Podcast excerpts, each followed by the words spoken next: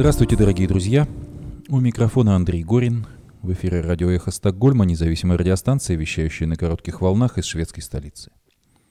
Мы были созданы в середине марта прошлого года по инициативе шведского интернет-провайдера Банхов вскоре после начала российской агрессии против независимой Украины.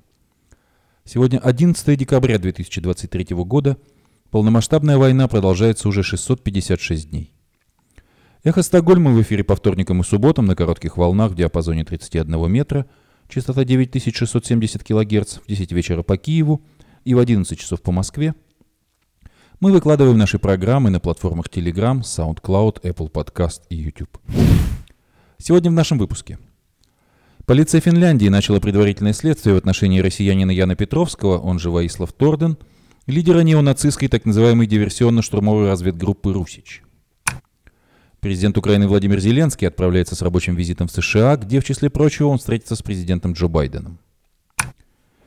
Во время визита в Аргентину президент Украины Владимир Зеленский пообщался с премьер-министром Венгрии Виктором Орбаном в преддверии заседания Европейского совета, на котором может быть принято решение о начале переговоров с Украиной о вступлении в Европейский Союз. Британский Королевский военно-морской флот передаст Киеву два своих минных тральщика, которые хотели поставить еще до начала войны – Правительство Великобритании объявило, что создает новое ведомство, которое займется борьбой с обходом санкций против России. Российские войска стремятся захватить и удержать инициативу на поле боя в Украине до президентских выборов в России в марте 2024 года, утверждает Американский институт изучения войны. Российские военные начали согласованную кампанию, направленную на деградацию энергетической инфраструктуры Украины, сообщает британская разведка. США заблокировали в Совете Безопасности ООН резолюцию с призывом к Израилю немедленно прекратить боевые действия в Газе, назвав ее несбалансированной и оторванной от реальности. Премьер-министр Израиля Бенемин Нетаньяху в телефонном разговоре с Путиным выразил недовольство сотрудничеством России с Ираном и антиизраильской позиции России по войне Израиля с террористической организацией Хамас. Президент Пенсильванского университета, чьи комментарии об антисемитизме вызвали бурную реакцию политиков и пользователей соцсетей в США, покинула свой пост. Во Франции шестерых подростков приговорили к тюремным срокам по делу об убийстве учителя Сэмюэля Пати, который показал школьникам карикатуру на пророка Мухаммеда. Новости десоветизации. В центре Киева демонтирован памятник участнику гражданской войны большевику Николаю Щесу. Эхо Стокгольма продолжает подкаст о культурной жизни шведской столицы, об актуальных событиях и постоянно действующих местах. Вы услышите в эфире Ольгу Гетман и Павла Блинова с разговором о смысле жизни, начатом в фильме «Ожидание», который был представлен в 2022 году на фестивале короткометражных фильмов The 48 Hour Film Project.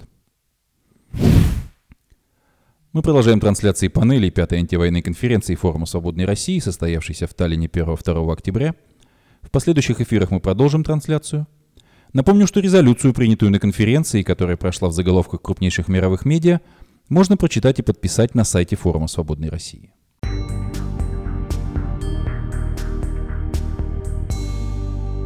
Полиция Финляндии начала предварительное следствие в отношении лидера неонацистской группировки «Русич».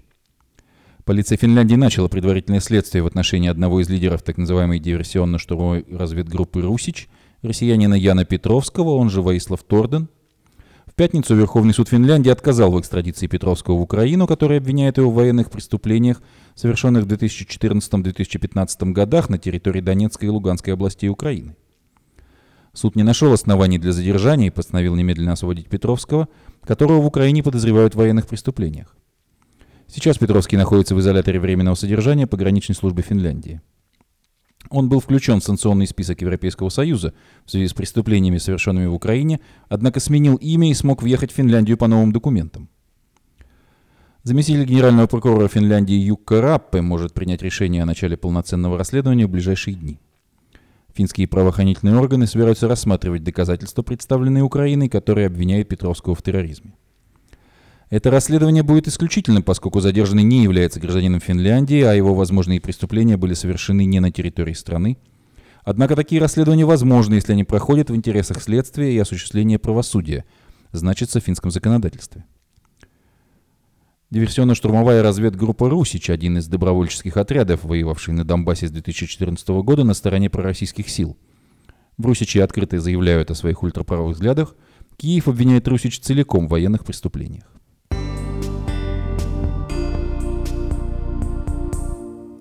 Офис президента Украины сообщил, что после участия в инаугурации нового аргентинского лидера Хавьера Миллея президент Украины Владимир Зеленский отправляется с рабочим визитом в США. Там, в числе прочего, он встретится с президентом Джо Байденом.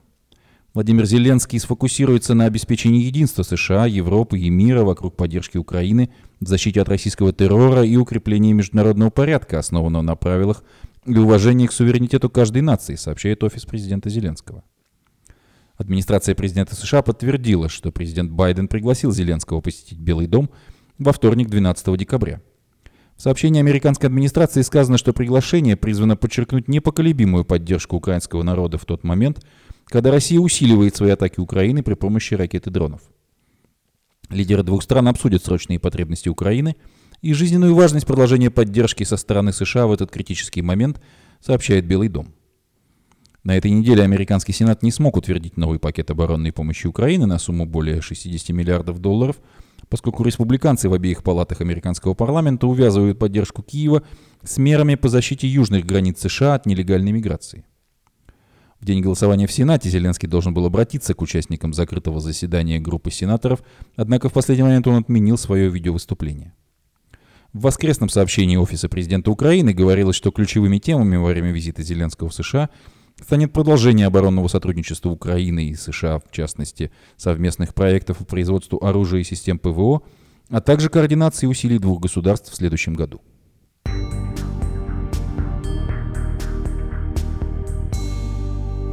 Президент Украины Владимир Зеленский побеседовал с премьер-министром Венгрии Виктором Орбаном во время церемонии инаугурации президента Аргентины Хавера Миллея.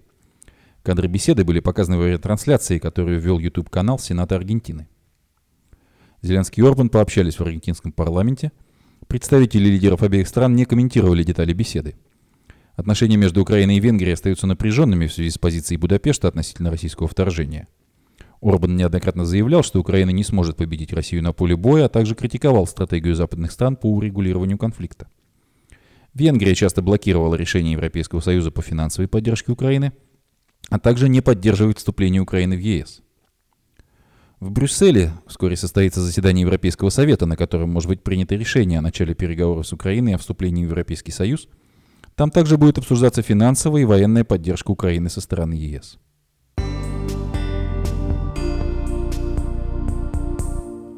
Британия передаст Украине два своих военных корабля. Их хотели поставить еще до начала войны. Королевский военно-морской флот Великобритании передаст Киеву два своих минных тральщика, чтобы укрепить военно-морской потенциал Украины – заявило Министерство обороны Великобритании. Министр обороны страны Грант Шапс заявил, что эти корабли помогут вновь открыть жизненно важные экспортные маршруты, которые были ограничены с тех пор, как Россия начала вторжение в Украину. Британский Королевский флот уже давно готовился к передаче Украине этих минных тральщиков. Возможность их подставки рассматривалась еще до начала российского вторжения. Летом этого года Королевский флот обучал украинские экипажи использованию кораблей. До сих пор остаются вопросы, как и когда эти корабли смогут войти в Черное море, поскольку Турция контролирует доступ через пролив Босфор. Министерство обороны также заявило, что Великобритания создает коалицию с Норвегией по морскому потенциалу для долгосрочной поддержки Украины. В заявлении ведомства сказано, что Шапс подробно изложит планы позднее, в понедельник, вместе со своим норвежским коллегой. По словам британского министра, поддержка военно-морских сил Украины ознаменует начало новых целенаправленных усилий Великобритании, Норвегии – и наших союзников по укреплению морских возможностей Украины, направленных на защиту суверенных вод и укрепление безопасности в Черном море. Как островное государство с богатой морской историей, Великобритания и Королевский флот имеют особенно хорошие возможности для поддержки этого начинания, заявил британский министр.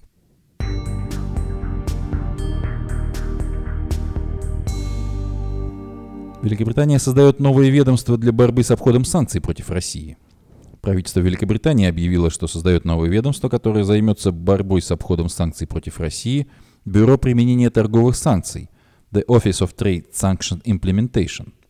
Как сообщает британское Министерство бизнеса и торговли, ведомство приступит к работе с начала следующего года и будет расследовать потенциальные случаи обхода санкций, назначать наказания и передавать материалы ведомствам, уполномоченным возбуждать уголовные дела. Кроме того, оно будет помогать компаниям советами, как избежать случайного нарушения санкций. Британское бюро будет контролировать деятельность компаний, отправляющих товары в Россию через третьи страны. Оно создается в дополнение к уже работающему Бюро применения финансовых санкций Office of Financial Sanctions Implementation. Мы делаем все, чтобы остановить военную машину Путина. Это подразумевает и борьбу с теми, кто уходит от санкций, и лишение России технологий и доходов, которые нужны для продолжения преступной войны, цитирует пресс-службу британского правительства заместительницу министра по промышленности и экономической безопасности страны Нусрат Гани. То, о чем мы сегодня объявляем, поможет нам в этом и ясно покажет нарушителям правил, что им от нас никуда не скрыться. Как напоминает агентство Reuters, на прошлой неделе Британия в очередной раз расширила санкционный список, включив в него фирмы из Китая, Турции, Сербии, Объединенных Арабских Эмиратов и Узбекистана, через которые в Россию поставляются подсанкционные товары.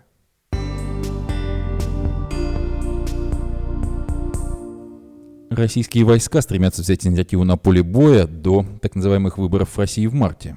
Российские войска предприняли наступательные операции на нескольких участках фронта в период наиболее сложных погодных условий осенне-зимнего сезона и стремятся захватить и удержать инициативу до президентских выборов, назначенных в России на март 2024 года, пишет в очередной сводке Американский институт изучения войны ISW.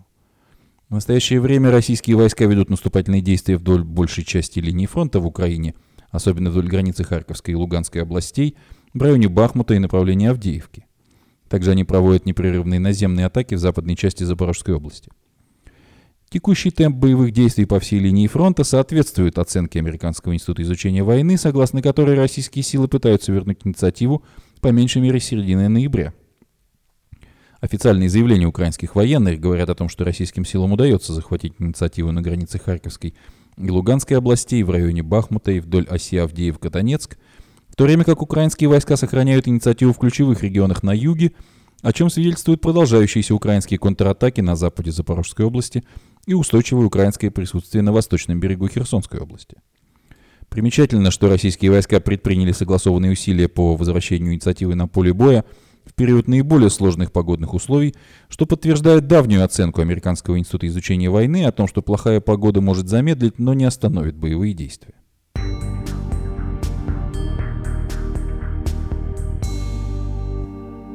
Россия начинает очередную зимнюю кампанию против энергоинфраструктуры Украины. Российские военные, по-видимому, начали согласованную кампанию, направленную на деградацию энергетической инфраструктуры Украины, говорится в очередном сообщении британской военной разведки. Речь идет об ударах по Киеву и Центральной Украине в ночь на 7 декабря, во время которых Россия, в частности, использовала тяжелые бомбардировщики. Всего было выпущено по меньшей мере 16 крылатых ракет воздушного базирования – Вероятнее всего, это были ракеты АС-23А «Кадьяк», и Россия почти наверняка накопила эти ракеты для использования в зимней кампании, полагают британские военные аналитики. Напомним, что большинство ракет было успешно перехвачено украинской ПВО. Совет Безопасности Организации Объединенных Наций не смог принять резолюцию с призывом к Израилю немедленно прекратить боевые действия в Газе после того, как ее заблокировали Соединенные Штаты Америки. Представитель Вашингтона назвал резолюцию несбалансированной и оторванной от реальности, отметив, что она не содержит осуждения террористической организации «Хамас» за кровавое нападение на Израиль 7 октября. Голосование состоялось после того, как генеральный секретарь ООН Антонио Гутерреш применил крайне редко используемую статью 99 Устава Организации Объединенных Наций, которая позволяет привлечь внимание Совета Безопасности к любому вопросу, который может угрожать поддержанию международного мира и безопасности. Ранее постоянный представитель Израиля в ООН поблагодарил Соединенные Штаты и президента Байдена за вето, наложенное на антиизраильскую, по его мнению, резолюцию Совета Безопасности. Шокирует тот факт, что когда Хамас обстреливает ракетами Гуждан из населенных пунктов на юге Газы, ООН занята отстраненным обсуждением искаженной резолюции, которая направлена не на ту сторону и даже не осуждает Хамас, заявил израильский представитель. Прекращение огня возможно только при условии возвращения всех заложников и уничтожения террористической организации Хамас, добавил он.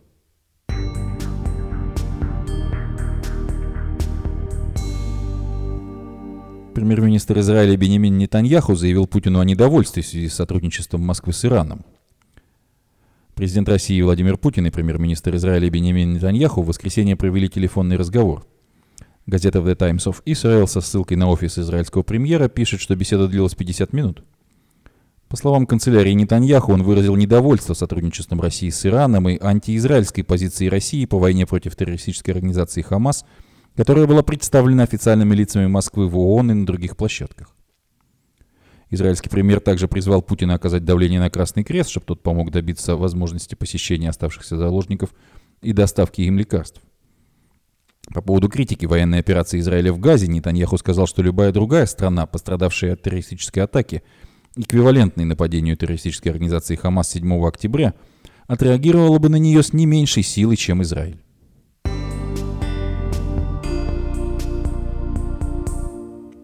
Глава Пенсильванского университета в США, отказавшаяся осудить призывы к геноциду евреев, покинула свой пост.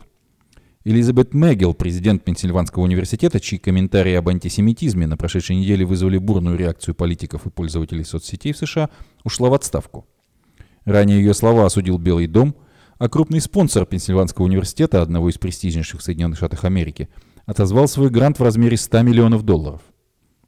В университете заявили, что президент добровольно подала в отставку, но остается на своем посту до тех пор, пока ей не будет найдена замена.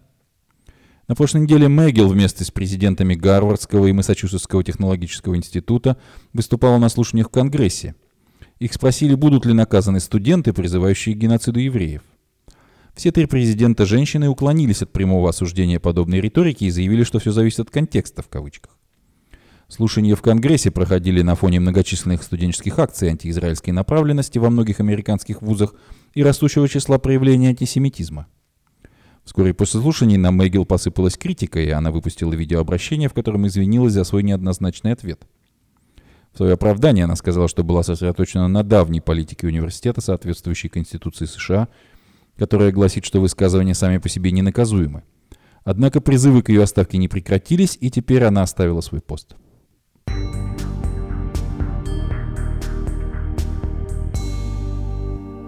Во Франции шестерых подростков приговорили к тюремным срокам по делу об убийстве учителя Самуэля Пати. 47-летний учитель истории и географии был обезглавлен уроженцем Чечни Абдулаком Анзоровым после того, как показал школьникам карикатуру на пророка Мухаммеда в городе Конфлан-Сен-Анарин под Парижем. На момент преступления подсудимым было от 13 до 15 лет. Пятеро и осужденных указали на преподавателя его убийцы в обмен на вознаграждение – Шестая участница процесса оговорила учителя перед своими родителями, чтобы объяснить свое отстранение от занятий. Это привело к тому, что имя Самуэля Пати появилось в социальных сетях, и впоследствии он был убит.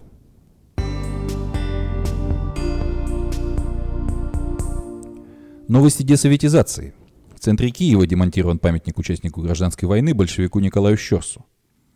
Николай Щерс был командиром большевистской Красной Армии и погиб в 1919 году в боях против Галицийской армии Украинской Народной Республики. Его имя, в частности, широко известно по популярной в советские годы песне о Щерсе со строками «След кровавый стелется по сырой траве». Инициатором установки в Киево памятнику советскому Кавдиву был Иосиф Сталин, так что неудивительно, что монумент многими в Украине воспринимался как символ советской пропаганды, а призывы демонтировать его звучали уже около 10 лет. В марте 2017 года была повреждена нога коня статуи, а на постаменте появились граффити, так что было решено прикрыть скульптуру со всех сторон сине-желтым баннером. Прежде чем демонтировать памятник, с него сняли охранный статус, теперь он будет храниться в Государственном музее авиации Украины. Демонтаж бронзового колосса весом в 7 тонн и высотой почти 14 метров, простоявшего на бульваре Шевченко в центре украинской столицы почти 70 лет, начался с рассветом 9 декабря и длился около 6 часов. Попытки избавить Киев от этого элемента советского наследия начались давно и заняли около 10 лет. В 2016 году лидер добровольческого движения ОУН Николай Кахановский заявил, что активисты демонтируют памятник самостоятельно, однако киевская городская администрация тогда назвала подобные действия актом вандализма. В марте 2017 года у стати статуи повредили ногу коня, а на постаменте написали слово «палач». Декоммунизация, демонтируй меня наконец – так что памятник пришлось со всех сторон прикрыть сине-желтым баннером. В ноябре 2021 года Украинский институт национальной памяти предложил перенести монумент в парк советского периода в Сумской области.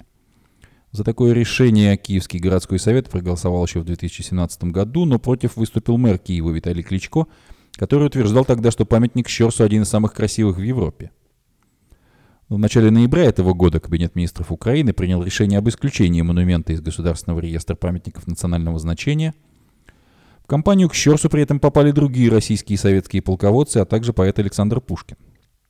Декоммунизация в Украине началась в 2014 году, а в апреле этого года президент Украины Владимир Зеленский подписал закон, по которому запрещается пропаганда дат, людей и событий, которые связаны с российской или советской историей. С начала полномасштабной войны в Украине снесли не менее 80 памятников советского периода.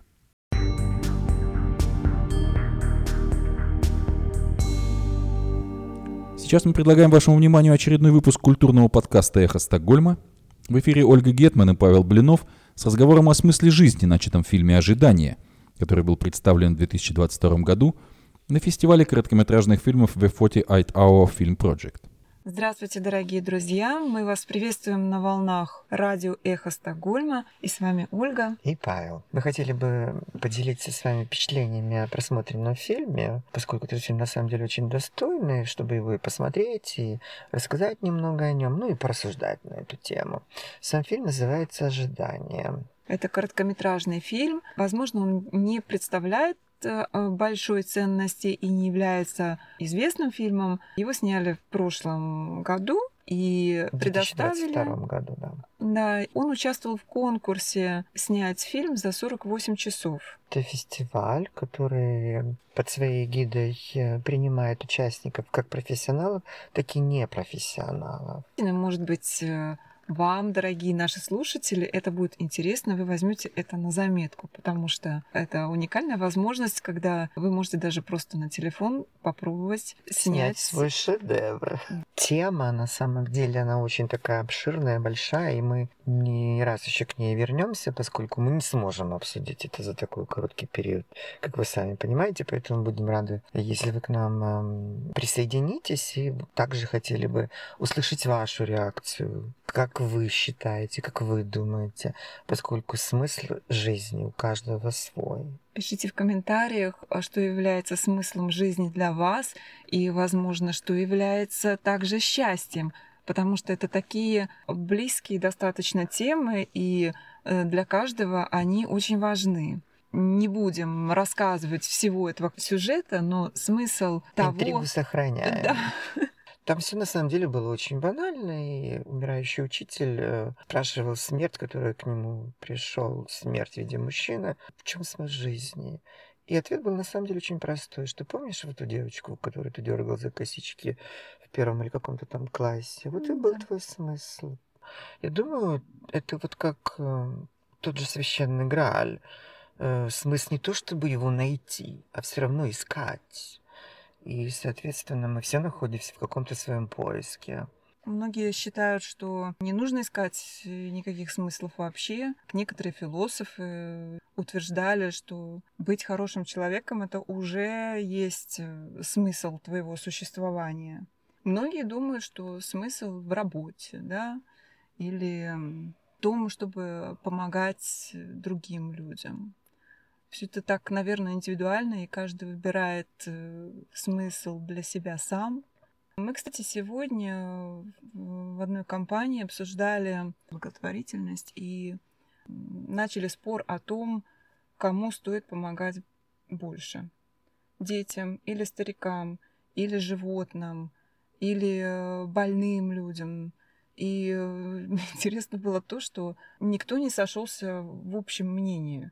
То есть у каждого свои какие-то приоритеты, как э, можно распределять эту помощь. И мы настолько разные, что и смысл жизни сам. у каждого он тоже разный. Но это как я в самолете, бы, да? Ты я должен бы предпочел... помогать, помочь себе в первую очередь, конечно. а потом уже там, допустим, твоему ребенку. Я бы предпочел, конечно, наверное, никогда не воспользоваться ничьей помощью, а быть настолько как бы Хотя, да, хотя это, естественно, не, невозможно, поскольку, идя к врачу, мы ждем эту помощь, идя еще куда-то, мы все равно в очередной раз рассчитываем на чью-то поддержку и помощь. Без нее никак. Ну, это как э, все равно рационализировать жизнь, да, а по сути от нее отказываться. То мы носители каждой энергии определенной лучше А как ты считаешь, что шведское общество, вот э, люди, с которыми мы общаемся на работе или наши знакомые, и, конечно же, не ограждены от негативных новостей, информации,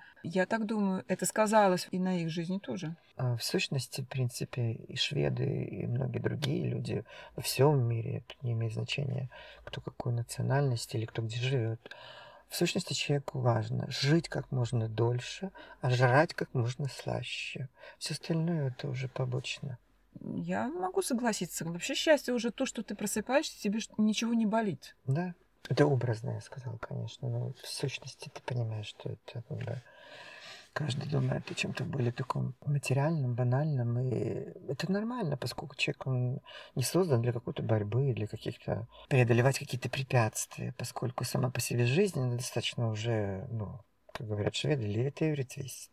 И это уже можно переводить как жизнь несправедлива. А счастье?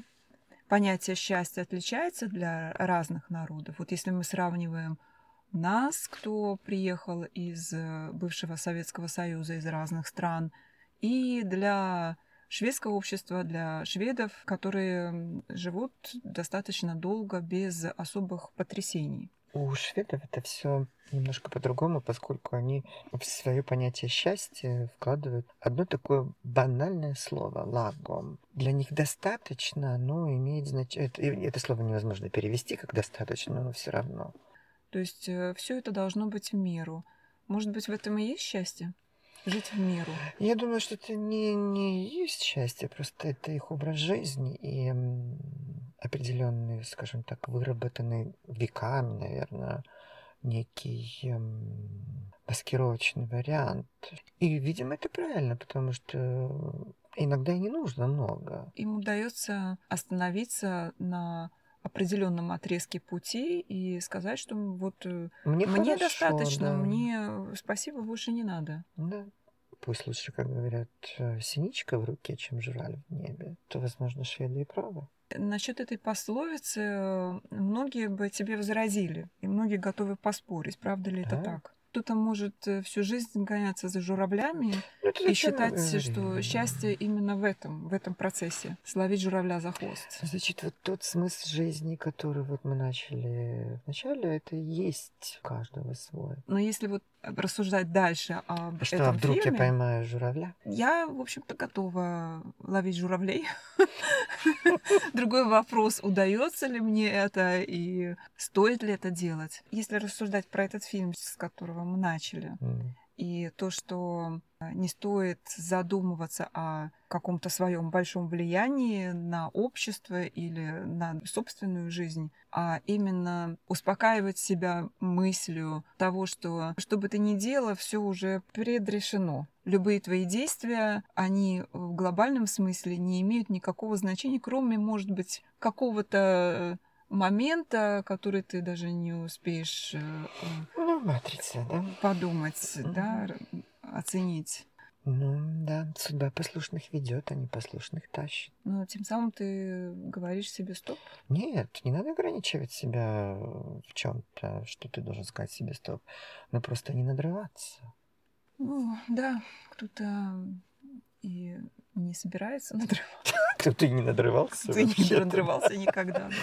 Нет, это просто как-то все равно не будет для всех одинаково. Интересно всегда поговорить, порассуждать, подумать, э, пофантазировать, но рецепта общего для счастья, наверное, нет, и вряд ли он когда-то найдется. Оля, о чем ты мечтала и какой смысл жизни ты себе видела?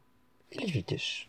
Если рассматривать мои мечты на протяжении всей жизни, то они э, калейдоскопно, если можно так сказать, менялись и продолжают э, меняться. И, наверное, это зависит э, и от настроения, и от каких-то новых возможностей, или наоборот, от возможностей, которые были утрачены. И вот это к вопросу о маленьких и больших целях. Может быть, кто-то создает себе мечту, ставит цель и работает над чем-то одним, и, возможно, и, скорее всего, добивается этой цели. В моем случае это происходит по-другому. У меня маленькие цели, желания, но их много. Это может быть не совсем правильно, потому что э, я очень сильно разбрасываюсь и не могу назвать себя цельным человеком, потому что ну, слишком много всего интересного происходит, и хочется э, как-то поучаствовать э, в каждой стезе, в каждой категории. Э, тем самым, наверное, не получается охватить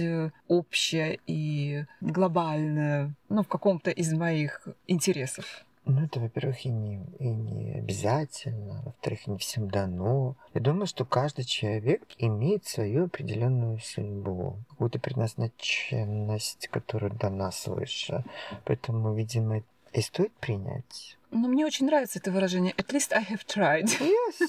Почему бы и нет? И когда если у меня что-то в конце концов не получается, я успокаиваю себя этим. По крайней мере, я попробовала. Конечно. И это правильно, как бы настрой, когда человек сам себе говорит, что ну хотя бы я попробовал, попытался или каким-то образом э, поставил себе такую цель. Но цель это цель, это не смысл. Но, возможно, это такой бесконечный поиск себя. Ну это да. И, э, Но это не может являться смыслом жизни все равно. и э, даже когда обрисовываешь для себя понятие счастья, оно тоже может быть совершенно разным на Конечно. протяжении даже дня. Если мы будем объяснять э, это тем, что жизнь поменялась, то сейчас все по-другому. Посмотрите вокруг, люди утратили это ощущение счастья, что, кстати, заметно. Готова с этим согласиться. Что-то в этом есть. Я это объясняю тем, что на данный момент очень тяжелая обстановка и Ну, в мире, да. и у многих людей. В частности, этому есть, конечно, такое здоровое объяснение. Тем не менее, все, наверное, в большинстве случаев зависит от нас. Если мы сами не выстроим для себя эту формулу счастья, если мы не э, будем ей следовать и не придумать для себя объекты радости, создавать их, дарить это другим, то все сложнее будет для себя открывать эти моменты счастья. Поэтому, дорогие друзья, берегите себя. Мы обязательно с вами встретимся. Будем делиться с вами своими эмоциями и ждем от вас ваших эмоций. Нам очень интересно узнать, что вы думаете об этом. А, Делитесь с нами а, вашими мыслями, что для вас счастье, как вы его находите и как вы стараетесь его не потерять. Нам будет интересно. Всего доброго. До встречи на волнах Эхо Стокгольма. До свидания. До свидания.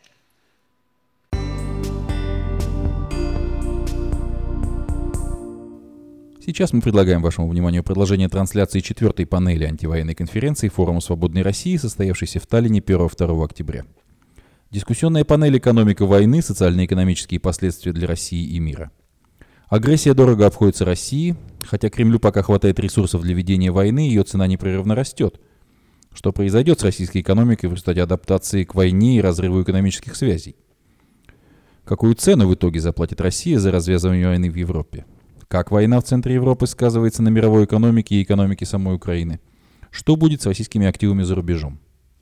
В панели «Экономика войны» приняли участие Владислав Иноземцев, экономист, директор Центра исследований постиндустриального общества, Ханс Луйк, издатель, журналист, владелец эстонского медиаконцерна «Экспресс Групп Дельфи», Михаил Кухар, основатель и главный экономист украинской независимой группы макроэкономического анализа и прогнозирования Ukraine Economic Outlook, Райво Варе, предприниматель, государственный министр Эстонии в 1990-1992 годах, министр транспорта и коммуникаций в 1996-1999.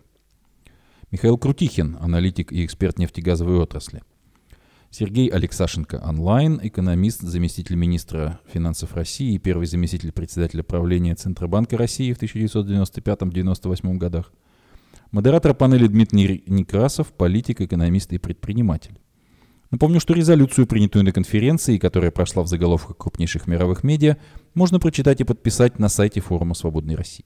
И с самого начала все эти меры были против нефти тоже ведь э, предприняты такие осторожные, чтобы, не дай бог, так сказать, это не подстегивало э, цены. Ну и потом последняя тема, потому что я не буду касаться того, что будет the day after, а я буду говорить, так сказать, только о том, что сейчас есть, это проблема того, что ВПК, то есть ВПК как драйвер экономического развития, не случайен. Я не знаю, сколько из вас здесь в зале присутствующих помнят статью по, за подписью Владимира Путина, как премьер-министра, который в этот момент, когда ее опубликовали в декабре 1999 года, он уже знал, что он будет президентом, и который говорил о перспективах, как построить новую Россию. Пункт 2 у него был ВПК, который является драйвером экономического роста. Ничего нового в подлунном мире – так что, в общем-то, это, так сказать, нормальная ситуация. И последнее. Передел собственности. Поскольку ограничители все-таки работают, особенно ограничители, связанные с зарубежной собственностью российского происхождения, э, это приводит к тому, что приходится начинать передел внутренней собственности уже сегодня и сейчас в России. Это уже идет. И это на самом деле очень важный вопрос, потому что он имеет, вот этот вопрос, будет иметь последствия не только сегодня и сейчас, но еще и the day after. Потому что тогда тоже надо будет решать вопрос, что будет с собственностью, которую, например, особенно с той, которую только что переделали под, так сказать, э, нужды путинских э, друзей или, или нового поколения, так сказать, э, сыновей и дочерей. То есть это реальная, реальная, так сказать, задача, которую, между прочим, надо куда-то вам, уважаемые дамы и господа, вписать что вы предполагаете с этим делать. Потому что я знаю точно, это уже опыт наш в том числе, и вообще всех переходных стран и экономик эм, э, в Восточной и Центральной Европе в свое время, что передел собственности все равно существует в какой-то степени. И он должен быть упорядочен и структурирован. И четко должны быть какие-то политические линии, которые, так сказать, определяют правила игры. Если этого не будет, вы не захотите это увидеть, что тогда последует. Спасибо. Спасибо большое. Я очень коротко хотел откомментировать, что, конечно, мне, я совершенно не за российских олигархов, мне их не жалко, я не хочу их защитить. Это просто я говорил исключительно о контрпродуктивности. То, что можно было обеспечить больший отток капитала из России, а по факту он меньше, чем он мог бы быть, если бы многие из этих мер э, ну, не, не принимались. То есть исключительно вопрос целесообразности, а не того, что они хорошие или там как-то... Э, и вот в продолжении затронутой вами темы про э, российские активы, э, в, иностранные активы, то есть находящиеся в России активы, которые принадлежат иностранцам, я вот хотел передать слово Сергею Алексашенко, как я понимаю, он у нас на связи. Нет? А, ну, так, э, тогда мы, наверное, продолжим тему санкций. Э, тот, тот вопрос я отдельно хотел как раз с э, Сергеем Александровичем обсудить, потому что э, ну, на самом деле все забывают, когда говорят про арестованные российские активы Центрального банка, забывают о том объеме средств, который арестован иностранных в России, включая и в ценных бумагах. То есть это сопоставимые суммы, это абсолютно сопоставимые суммы. А там на входе, на входе там была даже больше суммы, чем 300 миллиардов долларов. Сейчас, конечно, разные ушлые люди в течение прошлого года года часть этих денег вывели из всех этих счетов типа С там и расшили кое-какие вещи, да, а, за большие откаты, но а, до сих пор сумма-то довольно большая, и с ней надо тоже будет что-то делать. Это все-таки деньги ну, нормальных западных э, компаний. Тогда продолжим э, тему санкций, если можно. Хотел э, вот спросить э, представителя Украины, здесь присутствующего Михаила Кухара, относительно, э, ну вот, как мне кажется, а, э, вот в этом большом количестве санкций а, теряется то, что, то, что, то, что э, ну, как сказать, некоторая эффективность наиболее важных. То есть, э, ну вот есть действительно важные товары стратегические, да, есть там стратегические какие-то металлы, да, там, ну, есть набор вещей, которые вот, ну, действительно могли бы быть, эм, ну, сильно уязвить российскую экономику, да. А вот это растягивание по площадям, разговоры там про автомобили, которые конфискуют и прочее, прочее, прочее, оно снижает те реальные ресурсы, э, которые можно было бы использовать, я имею в виду бюрократические ресурсы, на а, сопровождение наиболее важных санкций. Вот, э, вот вы, а, особенно вы, ну то есть э, Европа, понятно, у них там своя история, она про этику, мораль и прочее, но вы воюющая страна, насколько вот как бы осмысленно у вас ну, стратегическое планирование в этом смысле, что нужно делать, куда бить, или, или вот тоже э, работа исключительно по площадям? Ну, неожиданный вопрос, господин председательствующий. А, а, наверное, я вынужден буду на него ответить, хотя ну, меня докладно, ну, я хотел поговорить о другом. Я привез целый доклад. А, я отвечу на ваш вопрос. Меня зовут Михаил Кухар. Я возглавляю один из ведущих независимых экономических центров э, исследовательских в Киеве э, Ukraine Economic Outlook. Я никаким образом не представляю э, ни правительство, ни армию моей страны. Я здесь как частное лицо. В, я приехал для того, чтобы, ну, потому что мне кажется важным э, сообщить те цифры и те расчеты, которые я и наши европейские и американские коллеги постоянно считаем, и э, сегодня обнародовать их для ну, уважаемых коллег, которые пришли послушать в зале эту тему. А, в 2017 году, на третью годовщину э, оккупации Крыма, э, я имел честь иметь доклад в Джорджтаунском университете в Вашингтоне, Д.С., который назывался э, «Price of Crimea». Это был расчет, сколько потеряла российская экономика, российский бюджет и каждый российский гражданин за счет инвазии Крыма. Конечно же, э, частично за счет санкций, частично за счет сворачивания каких-то э, инвестиционных программ, закрытия внешних рынков и так далее. А, потому что даже когда у воюющей страны, а, как у России и в 2014-2015 году, и у России 2022 года, э, формально растет реальный ВВП, вот этот индекс, который не всем моим коллегам-макроэкономистам сильно нравится, потому что он не сильно отражает действительность, а, то это не позволяет нам за соснами увидеть лес и увидеть суть процессов. А, перед вами чарт. Этот чарт видели все американские коллеги в 2017 году, но мы просто продлили эту экстраполяцию до сегодняшнего дня.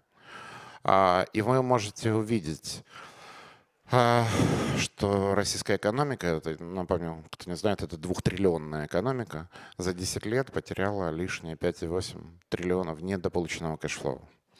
А, это метод подсчета ВВП, так называемый номинальный долларовый ВВП. И экономисты, особенно занимающиеся эконометрикой в зале осудят сейчас же меня за этот подход, потому что, как вы видите, это просто линейный подход. Вот если бы российская экономика не росла, стояла на месте 10 лет, вот сколько она потеряла. Ну, как все мы прекрасно понимаем, ни одна экономика не стоит на месте. А, и мы должны для более корректного а, математического подхода применить э, метод э, кластерный. А, он придуман не мной, не Украина Economic Outlook, это метод Мирового банка. Россия давно рассматривается в кластере стран. Это динамика российского ВВП за последние 25 лет. Это красная, красная жирная линия тренда. Это российская экономика.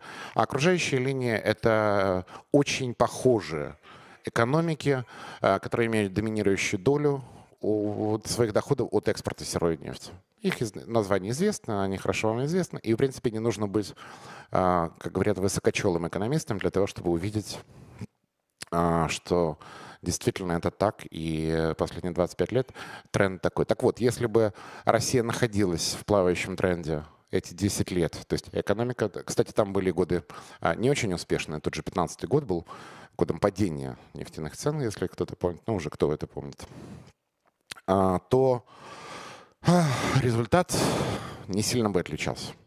Просто была бы другая динамика. Здесь на, а, здесь на этом чарте вы просто видите, как выглядит э, текущий ВВП России нижняя черта и как он выглядел бы, если бы Россия развивалась хотя бы в том тренде, в кластере нефти, э, стран нефтяных экспортеров, в которых она находилась до этого. А, мало кому, не только из простых россиян, но даже из продвинутого русского среднего класса, понятно, что такое триллионы долларов. Поэтому мы решили, да, это как-то очень много, это даже не миллиарды, да, ну, то есть у них 12 нулей. Что же это значит для ну, с точки зрения простого потребителя. На самом деле, с точки зрения простого россиянина, это значит еще более страшные вещи. Мы для наглядности нарисовали вот так. Потери 5,7 триллионов долларов в течение 10 лет для страны со 134 миллионным населением означает, что одна семья потеряла новенький Range Rover Vogue или двухкомнатную квартиру в Санкт-Петербурге. Это цена, которую они недополучили своими зарплатами, большими или малыми, своими дивидендами, своими пенсионными или банковскими накоплениями. Это деньги, вынутые из кармана каждого россиянина агрессивной милитаристской политикой э, господина Путина. Если бы он просто сидел на месте, не имел бы ни свободы слова, ни демократии, но хотя бы э, не лез с войной к соседям, с, с агрессивными войнами в Европе, э, то каждый каждая российская семья была бы богаче на двухкомнатную квартиру или на Range Rover. Ну, если так, чтобы вот, ну, понятно было для всех представителей массовой информации.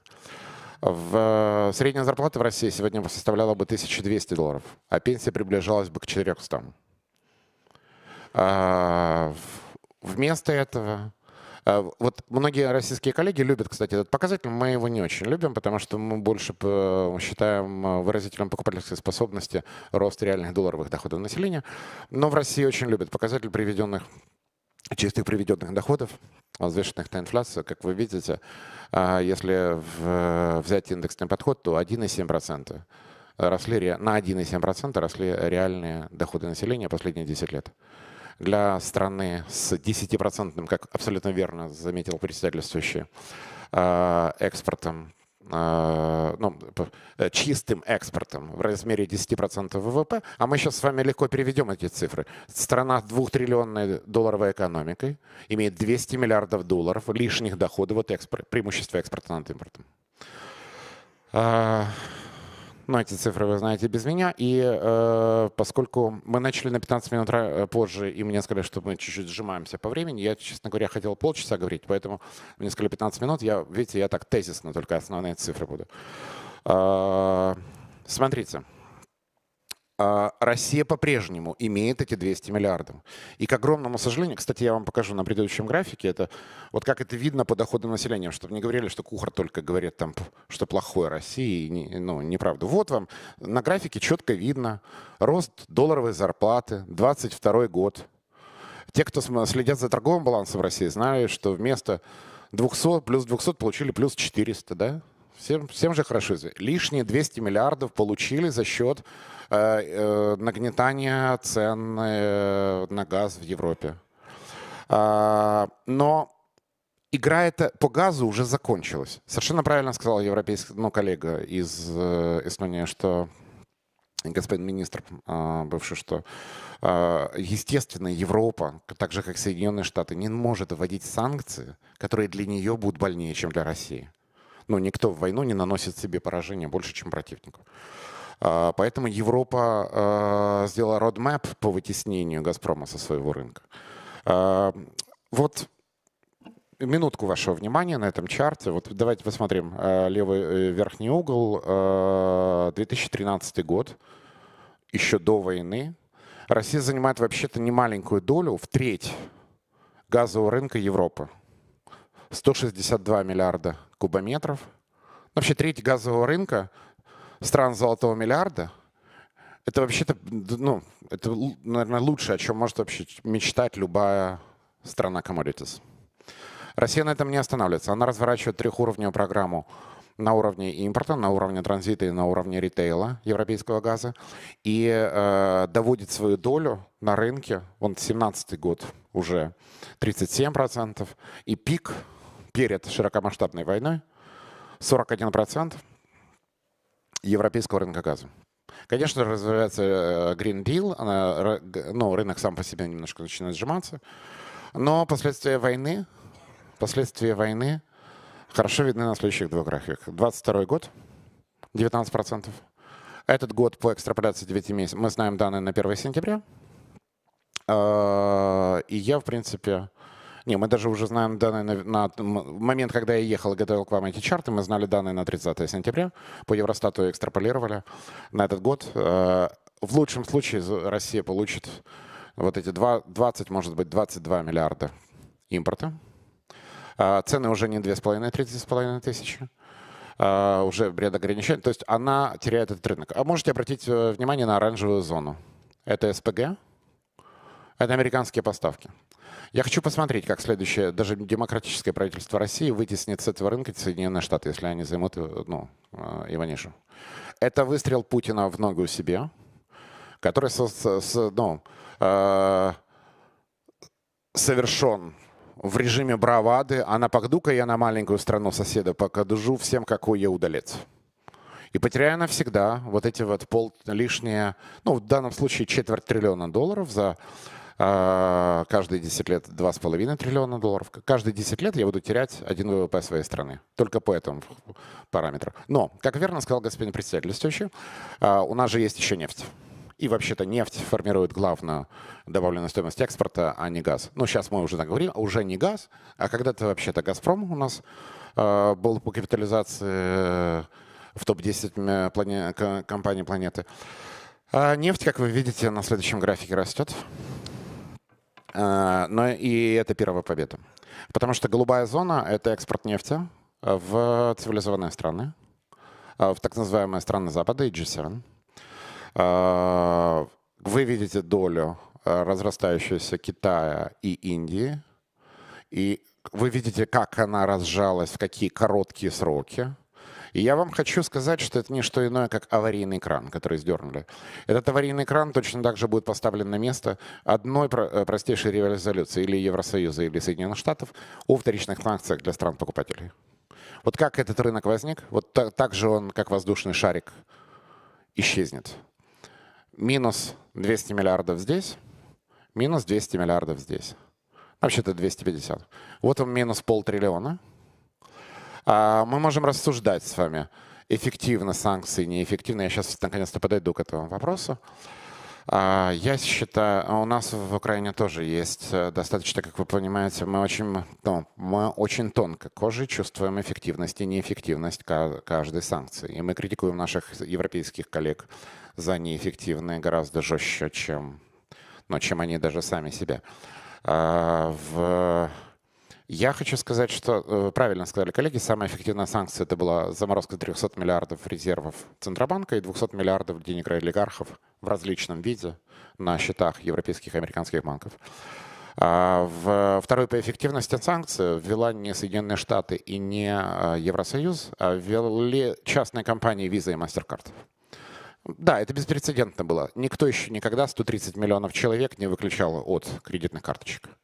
А, это был холодный душ для России. Я думаю, что каждый из зале даже может вспомнить свои неприятные эмоции.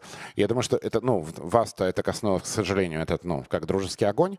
Но это, мне кажется, что это очень эффективно заставило задуматься всех россиян, что происходит и по какую сторону железного занавеса они вдруг оказались. А, я на самом деле хотел бы на этом ну, остановиться по, ну, по вопросу санкций, потому что вопрос санкций на самом деле, э, тем более, дальше уже нужно говорить, а какие надо, а какими они будут. И у меня есть свои ответы на этот вопрос, но я оставлю их, ну, с вашего позволения, при себе. А в, в, вы сможете узнать о них о СМИ. Но с вами я хотел бы обсудить еще оставшиеся 4 минуты тему, которая безумно важна я хотел, ну, мне кажется, очень важно, я хотел бы обсудить а, именно с вами. И, в принципе, скажу честно, это главная цель ну, моего визита. В моей стране дважды побеждала демократическая революция. Вы знаете, Майдан-1 и Майдан-2. И приходило демократически избранное правительство после этого. Каждый раз у него на столе не оказывалось плана действия. Мало того, что политическая или конституционная реформа, у него не оказывалось на столе плана элементарных экономических реформ, которые нужно делать в ближайшие полгода. Поднимите руки те, кто знает, где находится сейчас такой документ по России. Что, каким будет план экономической трансформации России после транзита путинской власти? Хорошо. Правильный ответ – нигде. Я вам даже еще тайну открою. Этот же вопрос я задал в пяти ведущих э, вашингтонских фэнк-тенках. Правильный – нигде. А, кто должен писать этот план? А, ну, то есть как, как, ну, как бы, и самое главное, ну, писать его могут все. Сейчас, сейчас я закончу свое выступление, все разбегутся по номерам и скажут, я напишу первый, мы соберемся в команду. Ну, мы пер... а, а мы возьмем в партнеры ребят из Лондона, из Маккензи, а мы напишем круче. И начнется вот это вот все, да. А, но я хотел бы, я, я буду рад, если этим займутся буквально все, потому что это надо делать. Я хочу, ну, скажу по секрету, мы этим уже заняты. Э, как вы догадались. Э, в... И я хотел бы с вами поделиться ну, постановочными вопросами, как говорит ваш великий э, земляк э, Петр Георгиевич Щедровецкий, э, который э, ну, правильно умеет отмечать, что должно быть методологической рамкой ну, каждой работы. И мне очень важна ваша реакция и ваше согласие или несогласие ну, с тем, как мы ставим задачу по этому. Итак, как должна быть реформирована экономика России после транзита власти? Ну, какие это должно выполнять, ну, преследовать цели? А, мы считаем, что это должно отвечать на главный вопрос. Как сделать невозможным создание новой олигархической, олигархического государственного капитализма, поддерживающую новый авторитарный режим, который рано или поздно начнет испытывать те же болезненные э, ну, военно-политические, э, ну, агрессивные намерения в отношении соседей. Чем опять погубит себя, погубит уровень жизни своих олигархов, своих граждан. Ну, опять же, это, самая пожирающаяся змея, но пока она враже, пока у нее идет четверть триллиона долларов каждый год, прибывает и прибывает, прибывает казну, ему кажется, ну, они кажутся все королями мира. А, мне кажется, э, я разделил четыре вопроса, а, ну, на которые можно было бы поставить и на которые следует ответить а, в этом документе. Как правильно уже сказали коллеги, начиная от уважаемого старшего коллеги э, Владислава и заканчивая коллегой из э, Эстонии, никуда не уйти от вопроса репарации. Это цивилизованный мир. Ну, то есть нельзя убить дочь соседа, а потом с ним подружиться и сказать, ну, ты же не пиши заявление в полицию. Ну, давай забудем об этом. Так не бывает. А, тем более нельзя убить дочь соседа в пьяном угаре и думать о том, что ни, ни сосед, ни все остальные соседи, ни жители города не обратят на это внимание. От вопроса, как бы это было кому-то приятно или неприятно, вот я знаю, что один человек в зале точно, потому что я слышал на вчерашней панели, ну, что э, один человек меня хорошо понимает, сегодня будет еще это обсуждение. Но я боюсь, что репарации придется... Э, Украин... Э, агре... Военная агрессия против Украины — это не первая военная агрессия, которая, к сожалению, ваше государство развернуло после распада СССР. СССР. Есть еще пострадавшие страны, и мы не должны о них забывать. Потому что вы можете о них забыть, даже мы можем о них забыть, а они о себе напомнят, когда ну, дойдет до дела. Поэтому лучше сразу же честно подходить к этому вопросу и учитывать все эти факторы.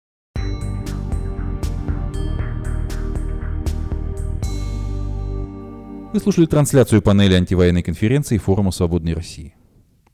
Наша сегодняшняя программа подошла к концу. Напомню, что «Эхо Стокгольма» в эфире по вторникам и субботам на коротких волнах в диапазоне 31 метра, частота 9670 кГц в 10 вечера по Киеву и в 11 часов по Москве. Мы выкладываем наши программы на платформах Telegram, SoundCloud, Apple Podcast и YouTube. Всего вам доброго. До новых встреч в эфире. С вами был Андрей Горин.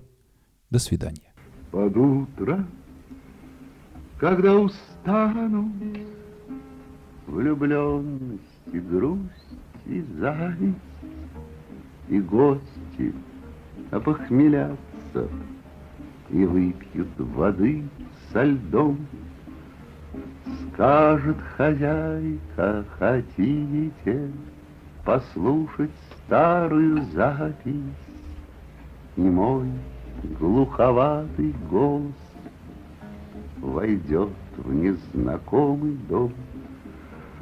Скажет хозяйка, хотите послушать старую запись мой Глуховатый голос войдет в незнакомый дом. И кубики льда в стакане Звякнут легко и ловко и странный узор на скатерти Начнет рисовать рука, И будет бренчать гитара, И будет крутиться пленка, И в дальний путь к Абакану Отправятся облака. И будет бренчать гитара, и будет крутиться пленкой в дальний путь к Абакану. Отправится облака. И гость какой кажется. От шуточек этих зябка. И автор напрасно думает, что сам ему черт не брат, ну что вы, Иван Петрович, Ответит гостю хозяйка, Бояться автору нечего. Он умер лет сто назад. Ну что вы, Иван Петрович, ответит гостю хозяйка, Бояться автору нечего. Он умер лет сто назад.